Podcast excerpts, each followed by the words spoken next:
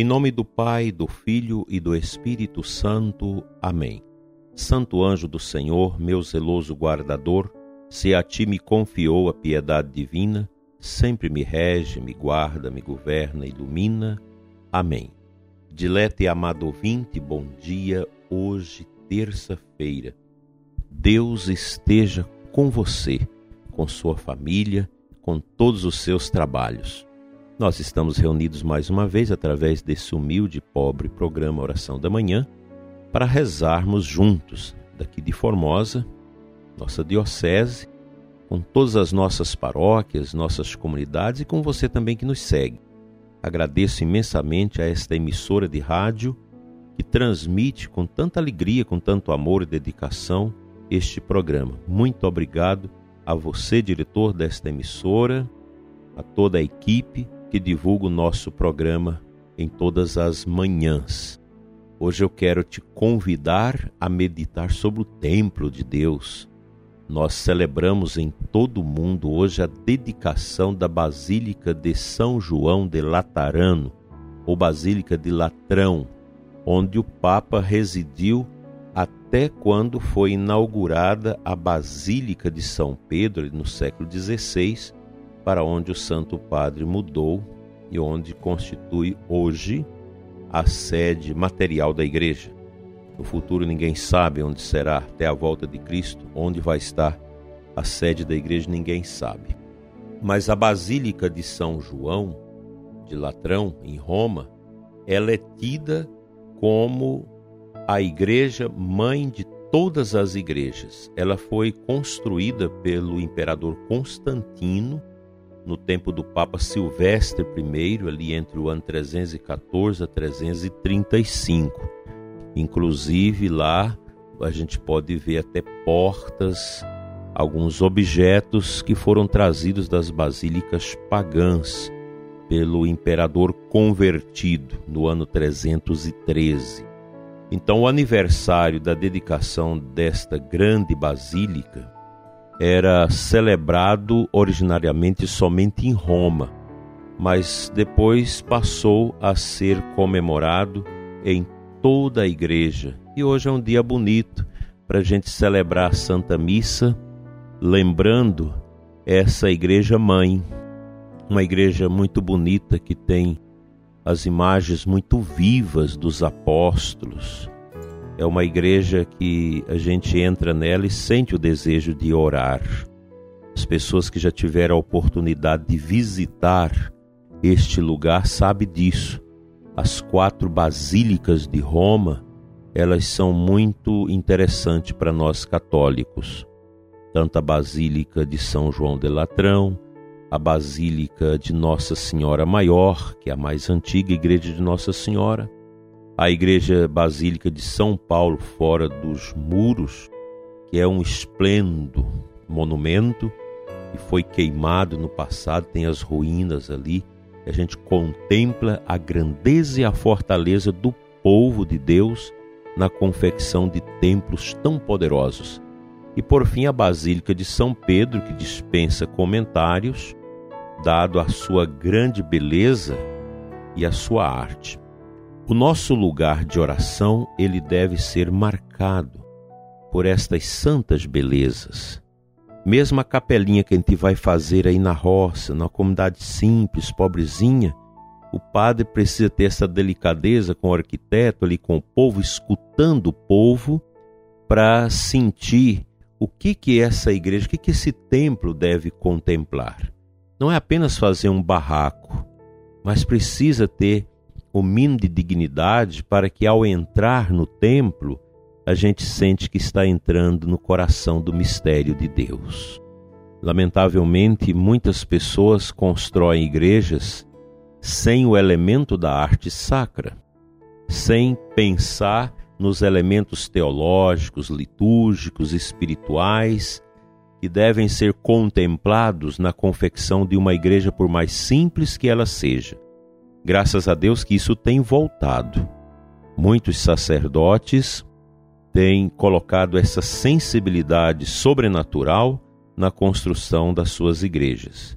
Mas cá para nós tem muitas igrejas que a gente não consegue rezar dentro delas, porque não foram feitas litúrgica e sacralmente falando para nos ajudar a contemplar o mistério.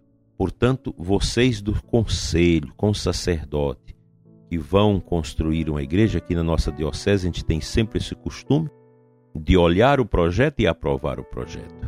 É preciso não só a questão prática, material, é preciso entender o que que esta igreja quer nos dizer. Eu tenho visto algumas iniciativas muito interessantes, sobretudo no Nordeste, construção de capelas pequenas, mas como réplicas de igrejas antigas, e as pessoas já sentem esse calor da proximidade de Deus só de ver a igreja. Como isso é importante? O templo é importante, a nossa igreja de pedra, de tijolo, ela é importante. Claro que a gente celebra as missas, inclusive aqui na nossa diocese, em muitos lugares, debaixo das árvores, nas fazendas, no sertão, porque você não tem ainda as capelas. Mas você começa a comunidade ali rezando com o povo, logo alguém pede: Padre, nós precisamos fazer a igreja. Aí você já corre atrás do terreno, vai ver quem vai providenciar o terreno, e o padre já vê mais ou menos o que, que essa comunidade vive, que, que a gente vai acentuar na estrutura arquitetônica desta igreja. Porque a igreja, o templo, precisa me ajudar a rezar. Quando a gente entra no templo, nós precisamos ter essa sensação que entramos no coração de Deus. O altar é o ponto central, o Santíssimo Sacramento, a cruz, esses elementos, a imagem do padroeiro, a, a nossa via sacra, a pia batismal, o altar da palavra e do pão, tudo deve falar ao nosso coração e nos convidando a mergulhar nesse poço inefável e sem fundo que é o mistério da Santíssima Trindade. Lembrando hoje a Basílica do Papa em Roma, São João de Latrão, nós queremos rezar por toda a nossa igreja, por todas as dificuldades, por tantos lugares nossas igrejas são destruídas, são vendidas por falta de gente. A Europa é uma tristeza nesse sentido, porque todo esse secularismo, toda essa falta de fé, esse vazio que entrou no mundo através dos meios de comunicação para desconstruir a fé desconstruiu também o templo. Hoje a gente vai à Europa, as pessoas visitam as igrejas para ver a questão da arquitetura, não a expressão de fé e de sacralidade que as igrejas devem evocar para nós. E a você que faz viagens ao exterior para visitar esses lugares, não vá como um turista, vá como um peregrino e tente rezar no templo a beleza de milhões e milhões de pessoas que passaram dentro daquelas igrejas lindas para rezar e celebrar os mistérios de Deus. Que Deus nos ajude a amar os templos católicos e a construí-los voltados para Deus. Amém.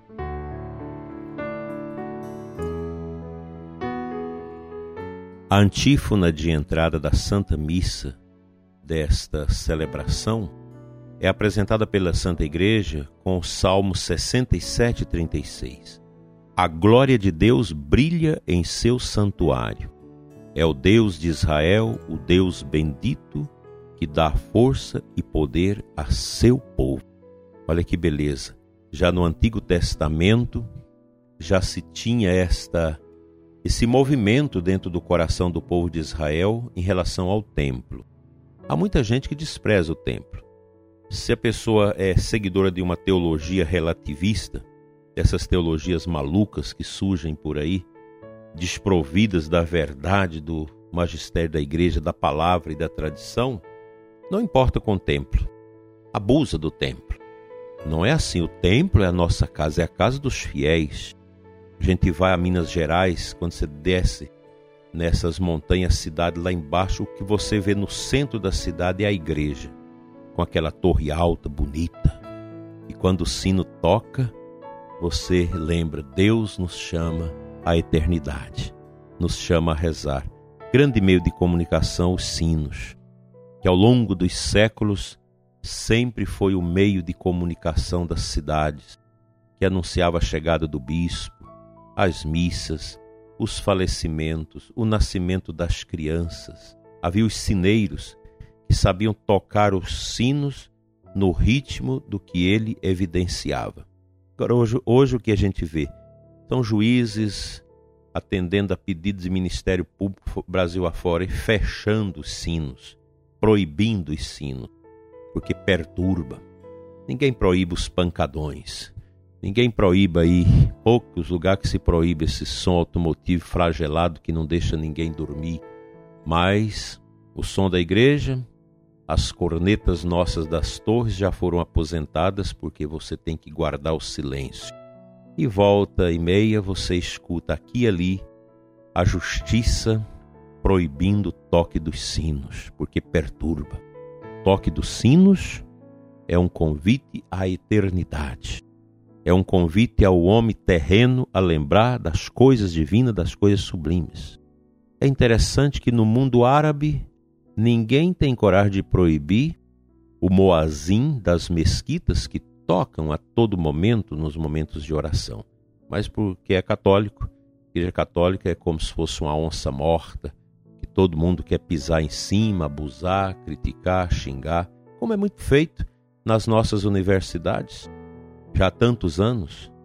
Essa destruição, essa mentira que se lança contra a Igreja Católica, estudos deletéricos, mentirosos acerca da história da Igreja, que hoje os autores católicos, leigos e sacerdotes tentam reescrever estes momentos da história da igreja para mostrar o real sentido, porque a mentira, o fake news, entrou no mundo universitário, no mundo da cultura, no, nos meios de comunicação para destruir o cristianismo. É uma fome, é um, um, um sangue nos dentes para matar a fé, para assassinar a fé se defende tudo que é estranho, mas se acaba com a fé. Que triste, momento desolador. Mas Sherston dizia: a tradição é algo tão forte que até mesmo aqueles que não a conheceram têm saudades dela.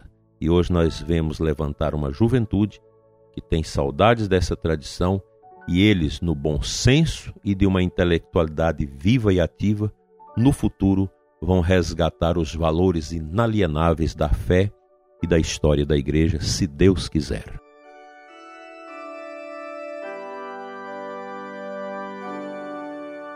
Pai de bondade, Deus de amor, nós queremos te louvar pela nossa pia batismal da igreja, onde nós fomos batizados. Eu quero te louvar, Senhor, por aquela pia batismal da Catedral Imaculado do Coração de Maria de Uruaçu, onde Dom Prada Carrera, primeiro bispo, me batizou no dia 16 de setembro de 1960. Consagro a ti, Senhor, a pia batismal, onde o ouvinte que me escuta recebeu a vida eterna. Abençoa, Senhor, todos os católicos, todos que nasceram para a graça de Deus através do batismo no templo. Abençoa nossas igrejas, onde fizemos nossa primeira comunhão, a crisma, os casamentos, as ordenações. Dai, Senhor, a nós um grande amor pelo templo, lugar da tua presença, lugar que te adora, reverencia e celebra os mistérios do teu amor eterno. Amém.